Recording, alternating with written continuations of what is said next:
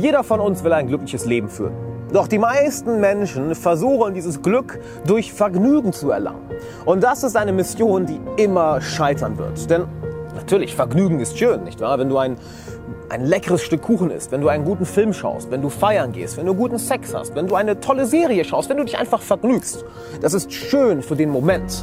Doch es ist nichts, was bleibt. Es ist etwas sehr Vergängliches. Und du kannst niemals deine Erfüllung die Erfüllung deiner Seele aus etwas ziehen, was vergänglich ist, aus etwas ziehen, was dir Spaß bringt, aber nicht mehr. Und das ist der Grund, warum es so vielen Menschen so schlecht geht. Sie verwechseln Erfüllung mit Spaß. Aber das sind zwei komplett unterschiedliche Dinge. Spaß ist schön und gut. Mal Computerspiele zu spielen ist schön und gut. Aber was dich wirklich erfüllen wird, ist etwas, was deine Seele nährt.